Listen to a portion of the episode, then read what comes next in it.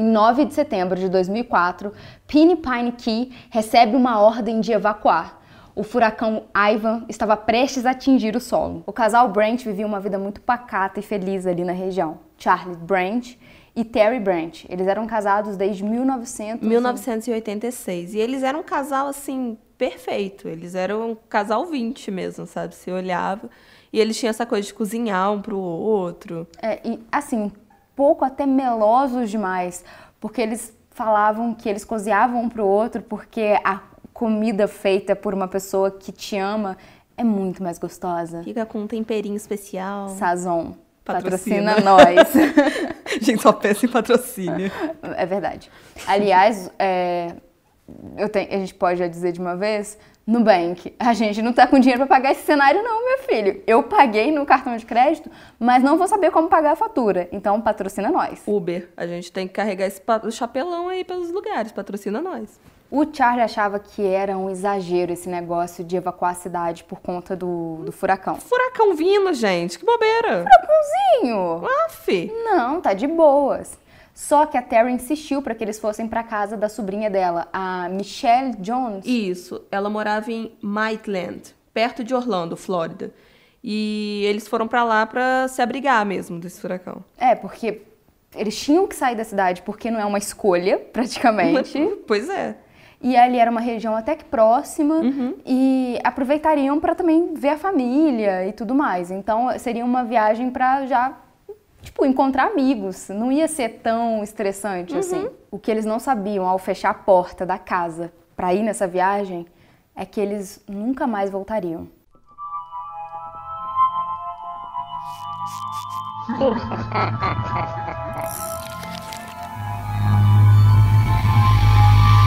Michelle Jones era uma executiva de publicidade de 37 anos. Ela era apelidada pelo tio, Charlie, como Victoria's Secrets, porque ela gostava das coisas da marca. Ela era sobrinha do Charlie, mas por conta do casamento, porque na verdade ela tinha ligação de sangue era com a Terry. Quando os tios dela, Charlie e a Terry, iam visitá-la, que acontecia, não sei se tão recorrentemente, mas acontecia, eles costumavam a ter encontro com os amigos dela e, e tipo, familiares e tudo mais.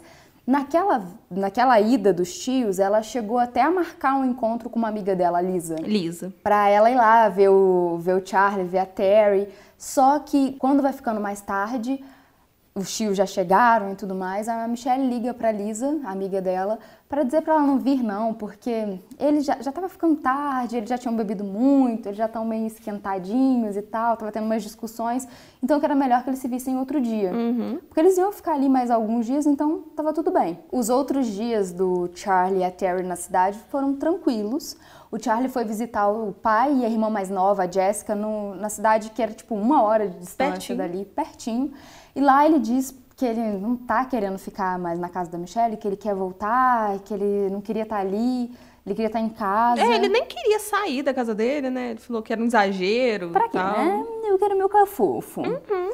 E a Jéssica diz que ela sentiu algo muito estranho no irmão, que quando ele abraçou e se despediu dela e do pai foi meio estranho. Quando tudo estava pronto para os Brents irem embora, alguma coisa acontece. Não se sabe o que. E o Charlie pede para eles ficarem mais uma noite. E eles ficam. Depois disso, as amigas da Michelle, a mãe dela e tudo mais, nunca mais conseguem entrar em contato com ela, nem com os Brents. A pedido da mãe da Michelle, que era acostumada a ligar para a filha todos os dias para saber como é que ela estava e tudo mais, fazia três dias que ela não atendia o telefone. Então, a pedido da mãe dela, uma das amigas da Michelle vai até a casa da, da garota. Da garota, ela tem 37 anos. Da mulher. Isso foi no dia 15 de, no... de setembro. Essa amiga da Michelle era a Deb. A Deb. E ela tinha chave da, da casa da, da Michelle. Uhum. Isso pode parecer estranho para algumas pessoas, mas nem é, porque a Ana, assim que ela tiver a casa dela nova, eu vou ter a chave da casa dela e invadirei a casa quando eu quiser. Porque pode ter um cachorro lá que pode precisar ser alimentado em caso de viagem, ou uma planta que precisa ser regada. No caso da Ana, Muitas plantas? Muitas plantas, talvez dias que você gaste lá regando a selva da, da Ana, todas as árvores que ela vai ter dentro de casa. Nesse caso, a gente não sabe se ela tinha animais ou, ou muitas plantas, mas as amigas dela tinham a chave para caso precisasse qualquer de alguma emergência coisa. também, qualquer coisa. E a Debbie pede pra Lisa, aquela amiga que ia visitar os tios da, da Michelle, então ela pede para acompanhá-la ali para ver se estava tudo bem. Elas rodeiam a casa, chegando lá, elas tocam a campainha e ninguém atende. A Michelle já não tinha atendido o telefone mesmo, então acho que elas nem estavam esperando Uhum. muito que alguém fosse atender a porta. Mas assim, ninguém atende a porta. A Deb tenta abrir a chave, abrir a, a porta da casa com a chave, mas não. Não consegue, Ninguém né? sabe por quê, mas ela não conseguiu abrir. Talvez mau jeito, Uhum. talvez sem querer ela se engasgalhou lá com qual chave que era. Ela não consegue abrir a porta da frente e elas duas vão, sabe, contornando a casa pra ver, tipo, se Vê se dava enxerga dentro, é, né? pra ver se dá pra ver pela janela e tudo mais. E chegando ali perto da garagem, elas veem uma parada que elas nunca vão esquecer. Era o corpo de Charlie Branch pendurado por um lençol. Ao verem essa cena terrível do cara lá enforcado com um lençol, elas acionam a polícia. Os policiais chegam, realmente não sabem por que ela não conseguiu a- abrir a porta com Porque a eles chave usam a mesma chave. e abre. Só dá pra entender que, tipo assim, foi uma benção pra ela não, não ter conseguido abrir aquela porta. Sim, porque a cena era muito pior do que só um homem enforcado. Porque a casa era horripilante por dentro. No sofá tava a Terry. Ela tinha sido esfaqueada sete vezes no peito. Ao se aproximarem do quarto da Michelle, o que parecia ser impossível, que era encontrar algo pior do que já tinha sido visto, acontece. A Michelle tá sentada na cama dela. Ela foi morta com uma única facada e a sua cabeça estava ao lado do corpo porque ela havia sido decapitada. É, a cabeça dela parecia que tinha sido colocado de uma forma para ela ver o que tinha acontecido com ela, sabe? O corpo dela estava aberto e os órgãos dela, incluindo o coração, estava espalhado em volta dela. O intestino dela estava no lixo e as calcinhas dela, que eram da Victoria's Secret, estavam todas espalhadas pelo quarto. policiais que tiveram que sair para vomitar. Eles precisaram vomitar depois de ver isso. Como não havia sinais de luta, os policiais concluíram que o Charlie, na verdade, convenceu as mulheres naquela última noite que eles precisavam ficar na casa. E ali ele matou as duas e se enforcou depois. Porque as malas do casal estavam perto da porta, feitas, e não tinha nenhum tipo de indício de invasão, assim. Tinha sido alguém que estava lá dentro. Ao puxarem a ficha criminal do Charlie, eles não encontraram nada, era super limpa. Ficha limpa. Mas a coisa muda quando a irmã dele, a Angela, liga pra polícia dizendo que ela precisa falar uma coisa muito importante. Ninguém suspeitava que era tão importante assim. Pois é. Você sabe qual é a vingança perfeita, Jim? Você mata alguém, tira seu coração e depois come. Charlie Branch. Dá uma bombada, Vitor. Ai, agora é hora de. Peraí, peraí, peraí. Ah, que ela tem que estar perfeita, tá, gente? Menina linda. Bem-vindos ao Bu. E outras coisas. Eu sou a Mia. Eu sou a Cibele. Oi. Delícia! Se aproveita, dá um like, se inscreve no canal e compartilha antes de começar a assistir o vídeo, porque ó, na verdade você já até começou, começou, a assistir. né? Depois de três minutos de introdução, bora ver o resto. Carl Charles Brandt foi um serial killer americano. Ele provavelmente foi um estuprador e canibal. Ele ficou em ativa por mais ou menos uns 33 anos. Por que o Charlie tá entre. É porque Charles é apelido de Carl. Mas não faz sentido, gente. Não faz, mas os americanos não fazem sentido nos apelidos deles, não. Igual, Bill é apelido de William. Bill é apelido de William? Aham. Gente. Charlie era o segundo filho e o único homem. Ele era filho de Ebert e Ilse Brandt. Eles eram imi- imigrantes alemães que se mudaram para o Texas em 1955. Durante o dia, o pai dele, o pai do, do Brandt, trabalhava na divisão internacional de Harvester, que era uma um fabricante dos Estados Unidos de máquinas agrícolas, equipamentos de construção, caminhões, automóveis. E ele frequentava a faculdade à noite. E, eventualmente, ele começou a trabalhar como desenhista e engenheiro de projeto. E por conta disso, o Charlie e as irmãs tiveram que mudar várias vezes. Eles frequentavam vários tipos de escola. O Charlie era inteligente, só que ele era muito tímido, ele tinha um certo problema de adaptação. Em setembro de 1968, o Ebert foi transferido para a fábrica International Harvester de Fort Wayne. É, e os Branches, a família, não curtiu muito ter que se mudar para Indiana. Eles não se adaptaram muito bem. eles preferiam voltar para Connecticut, que era o lugar onde o, o, o Charlie Branch. tinha nascido uhum. e tinha crescido, e onde a família também estava. Todo verão e Natal, os Brents iam para Flórida para passar férias, para descansar. O Charlie caçava com o pai dele durante as férias. Uhum. E, tipo, mais à tarde, assim, eles iam com a família para a praia para se divertir. Aos 12 anos, quando o Charlie estava na Flórida por conta do Natal, ele ganhou um cachorro de presente. O cachorro nunca foi treinado adequadamente, então ele fazia o quê? Cocô, gente, na, no Cocô, chão. bagunça. Coisa normal de cachorro. E o cachorro não atendia ao chamado do pai do, do Charlie. Ele não era o cachorro que todo mundo queria. Não, não se cachorro não é gente, né? E assim, cachorro não é gente, mas é tipo gente. Às vezes as pessoas não vão se adequar às, às uhum. coisas que você quer, entendeu? E ele não fazia o que o, o pai do Charlie queria.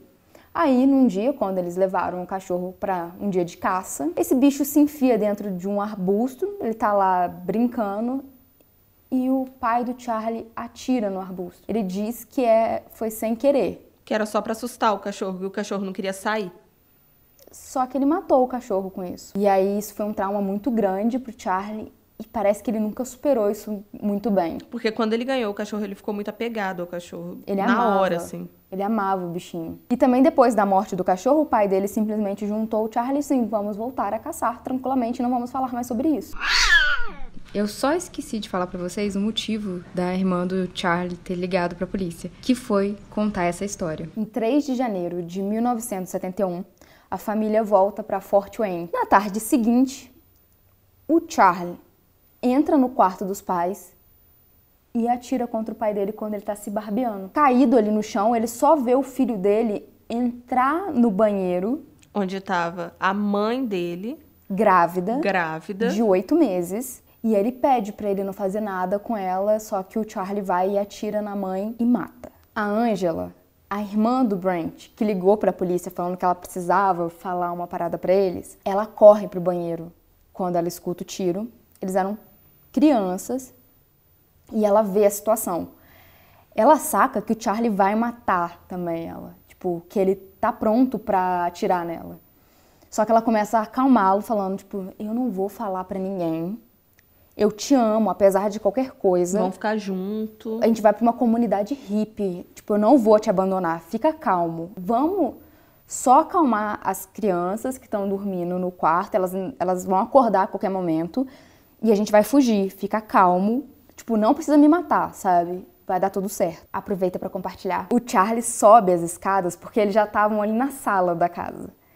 Ele sobe as escadas pro quarto do, dos, dos irmãos, meio que olhando para trás, assim, saca? Tipo, vendo se a irmã vai fugir ou não. Porque ele tava acreditando, ele tava desesperado, né? Uhum. Ele fez uma parada, a gente não sabe se impulsivamente, o que que motivou, mas ele estava cedendo a, a lábia da irmã dele. Só que ele suspeitava que a irmã pudesse fazer alguma coisa, então ele sobe meio que de costas, assim, olhando para olhando para a irmã com medo dela fugir. E quando ele tá lá em cima, chegando pro quarto dos, dos irmãos, a Angela mete o pé e sai voada pelo quarteirão. Ela sai correndo e ela só vê o Charlie correndo atrás dela. E ela sai batendo em tudo quando é porta, né? Na primeira porta que ela bate, ninguém atende. Então ela sai correndo para uma próxima. É porque, tipo assim, o irmão dela tava correndo atrás dela. É, não dá tempo dela esperar alguém abrir a porta e atender. Então, assim. Então ela já sai para uma próxima porta tentando ver se alguém socorre. Só que quando ela, quando o Charlie passa na frente dessa primeira porta que ela bateu, uma, uma, vizinha abre a porta e ele fala: Eu acabei de matar os meus pais. E tinha sido isso mesmo. Ele tinha acabado de atirar no pai e na mãe. Quando a mulher escuta isso, eu não sei o que, que passou na cabeça dela, mas, tipo, a irmã dele estava desesperada, ele estava muito estranho. Ela chama a polícia e aí o Charlie é preso. e o pai é levado para o hospital. O pai sobrevive, mas a mãe nem o bebê conseguem sobreviver. Como o Charlie era jovem demais para ser acusado de assassinato em Indiana, ele só foi levado a um grande júri. E o júri aconselhou que ele deveria ser submetido a três avaliações separadas em uma instituição mental de Indianápolis. E nenhum dos médicos que examinou ele achou que tinha alguma coisa de errado com ele. Depois do pai se recuperar né, do tiro, ele perdoou o Charlie e depois de um ano que o menino estava nessas instituições, ele leva o filho para casa sobre sua custódia. Uma vez reunida, a família nunca mais falou sobre isso e as irmãs mais novas do Charlie nem sabiam do assunto. É, não é a primeira vez que eles fingem que alguma coisa não, que tipo assim, que nada aconteceu. Não, tá tudo bem. Eles se mudam para a Flórida para mudar um pouco os ares e para ficarem perto da família. E depois de mais de um ano, o pai do Charlie casa novamente e ele volta com a mulher e as irmãs mais novas do Charlie para Fort Wayne. O Charlie fica na custódia dos avós e a irmã dele mais velha é, se muda também. Com isso, o Charlie fica com os avós, que eram alemães, na verdade. Eles se mudaram para lá vindo da Alemanha. Uhum. E ele fica meio que isolado da família. Hum. Brent se tornou mais sociável. É porque ele era todo retraído e tímido, tímido né? E em 1974, Isso. ele se forma em eletrônica. Uhum, e ele, ele se tornou especialista em radar.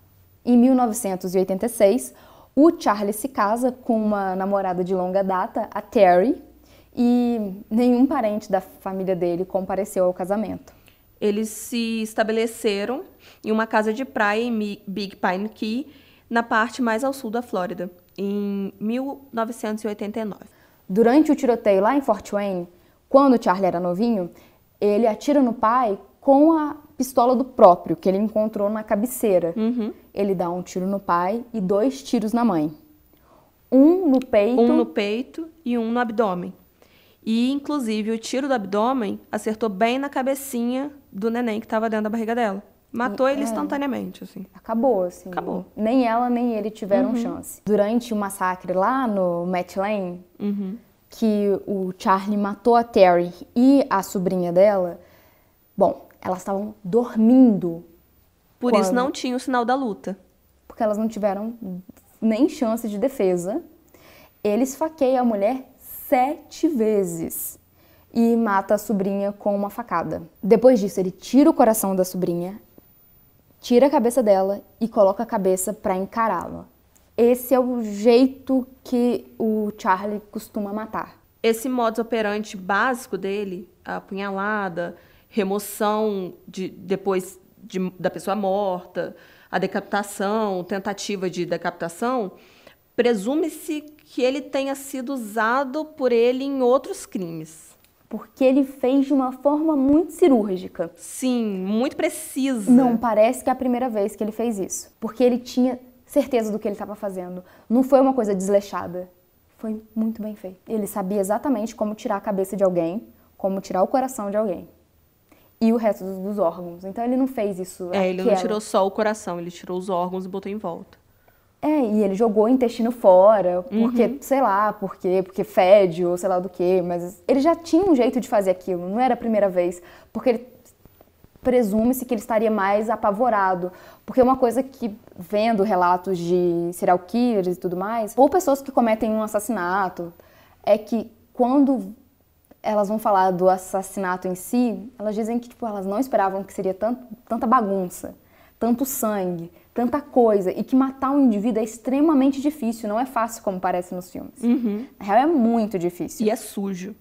E ele sabia como ia ser, não era a primeira vez. Uma investigação mais aprofundada sobre o Charlie revelou que ele era um assinante mensal da Victoria's Secrets, uhum. o catálogo, que ele fazia pesquisas sobre autópsia e violência contra mulheres, que ele tinha revistas sobre cirurgia e ele era muito interessado no corpo humano, anatomicamente. Como o Charlie viajava muito por conta do trabalho dele, a polícia começou a tentar fazer ligações de casos que não tinham sido resolvidos em outras partes dos Estados Unidos que ele tinha passado.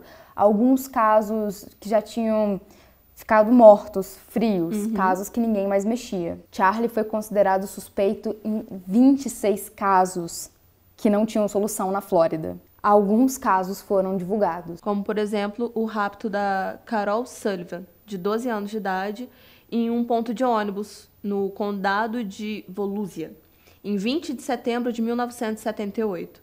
O corpo dela nunca foi encontrado, mas se presume que ela tenha sido assassinada e decapitada, porque o crânio dela foi encontrado dentro de um balde.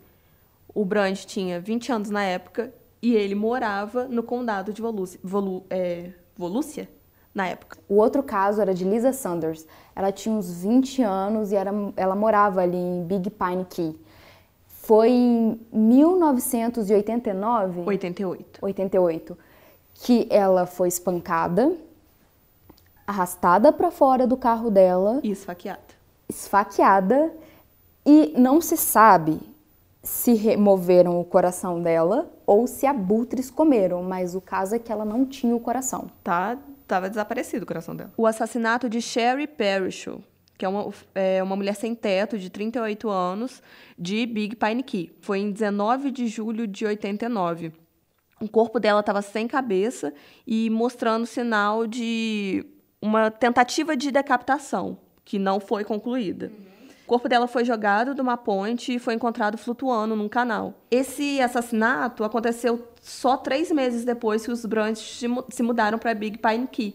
E o cunhado da, do Brant, o irmão da Terry, dizia que ela tinha dito que talvez o Brant tenha sido o autor desse assassinato, porque nesse dia ele chegou muito tarde em casa e chegou com a roupa suja de sangue, que ele falava que tipo era porque ele cortou uns peixes, sabe? Uhum, sei. Uhum, foi peixe sim. Curte a gente, curte. Ele também era suspeito do estupro e assassinato de uma menina em Big Pine Key entre 1988 e 1989. Isso.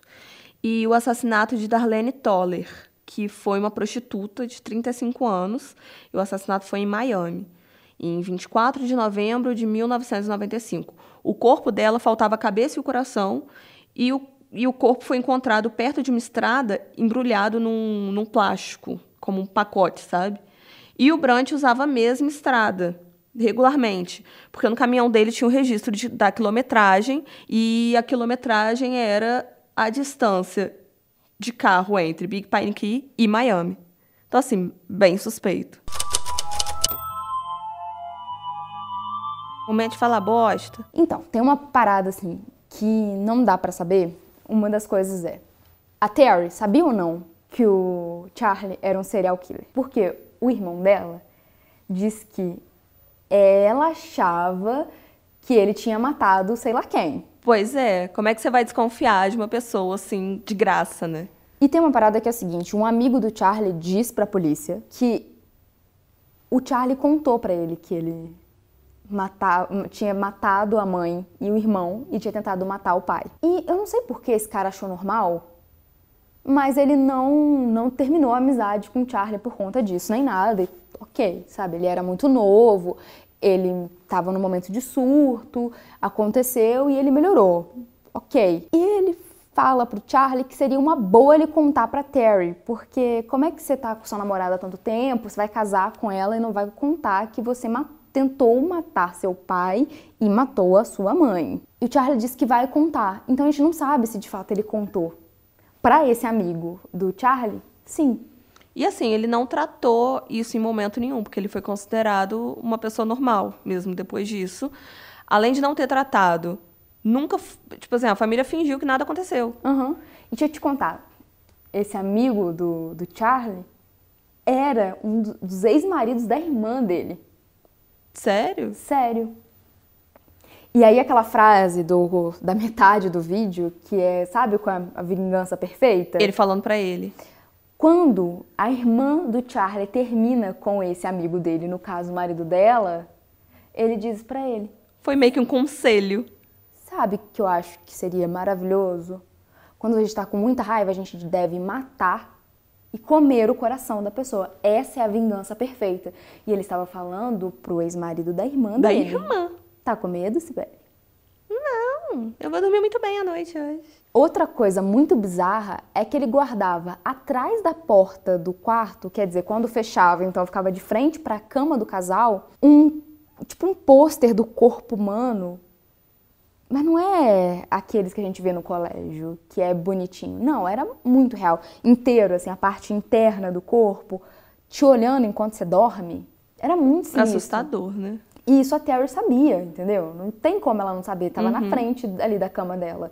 Então a gente não sabe se ela sabia que ele tinha compulsões e achava que ele não matava mais, sabia dos interesses, mas concordava, ou tentava conviver com isso, ou se ela era plenamente consciente, ou se ela achava que foi só com os pais dele, ou se ela não tinha a mínima ideia. Não Ou se ela achava que de alguma forma justificava.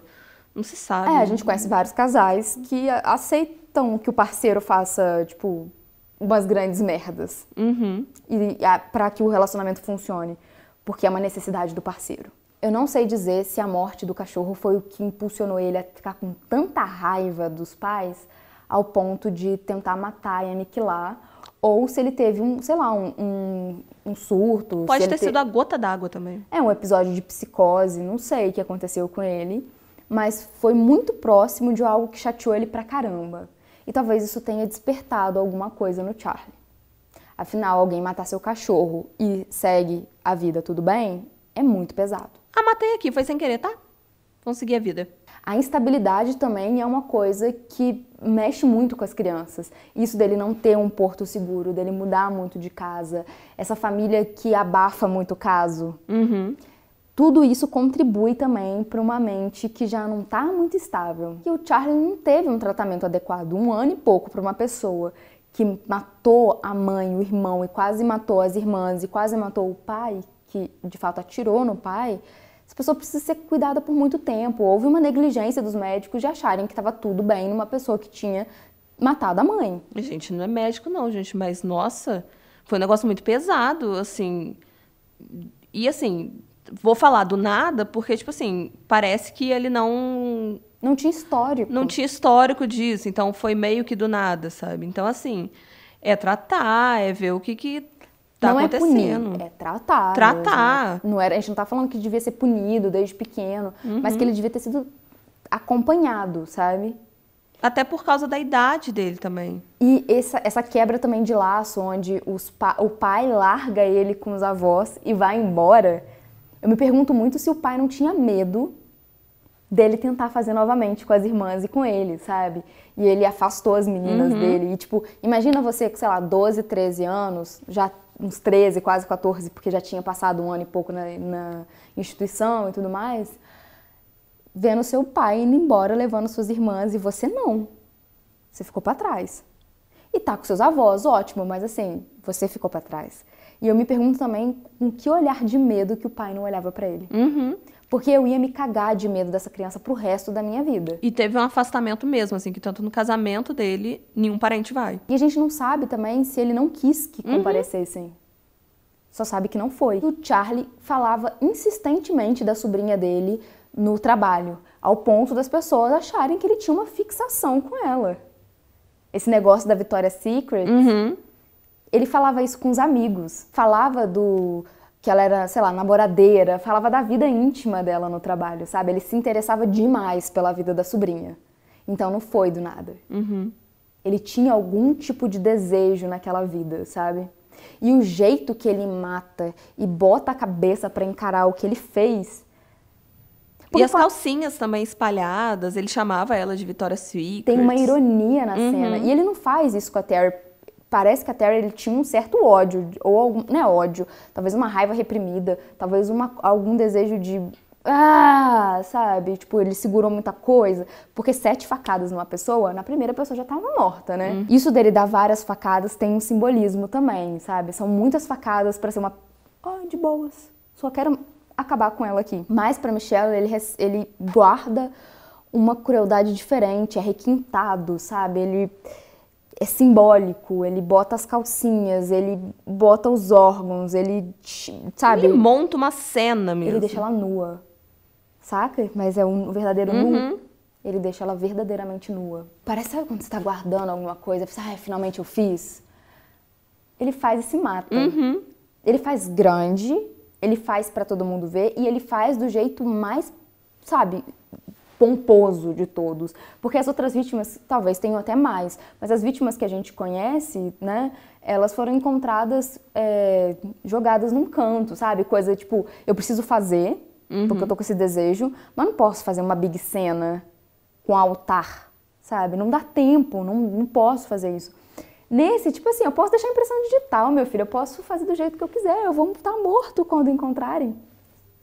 Foda-se. É um grande foda-se, sabe? E eu acho que ele se enforcar é o maior foda-se ainda, sabe? Ele, ele se deixa lá, Uhum.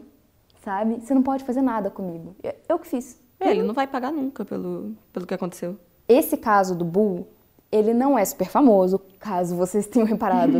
Ninguém que eu conheço, nem o pessoal aqui conhecia o caso do Charlie, mas ele se enquadra nos casos dignos de um roteiro de cinema. Que parece muito ser ficção. A gente teve que montar de um jeito pra guardar o suspense pra vocês, porque dá pra guardar o suspense. Porque assim, se não fosse um canal que fala sobre crime, vocês já conhecem o canal, talvez vocês nem desconfiassem que ia ter uma um plot twist assim. E principalmente se dá pra achar que, foi- que vai ter um assassinato, mas que foi um, um louco que invadiu a casa e matou todo mundo e tal. Não ele. Não ele, porque ele tinha a ficha limpa, sabe? Não podia ser ele. Mas era. Ele matou a mãe, tinha ficha limpa. Preservando o Charlie, eu não posso dizer que isso é ruim, porque ele era muito novo quando ele fez aquilo. Também dificultou para a polícia que eles encontrassem talvez o Charlie nos primeiros assassinatos Sim. que ele cometeu fora da família. Muito obrigada por vocês terem ficado até aqui. E ó, aproveita e segue a gente nas redes sociais e levanta aí essa hashtag com todo o vapor do mundo, que é Hashtag burrumon.k e hashtag quintabu. até quinta que vem, muito bu e outras coisas para vocês. Beijo. Beijo! Tchau. Hoje vai ter uma festa.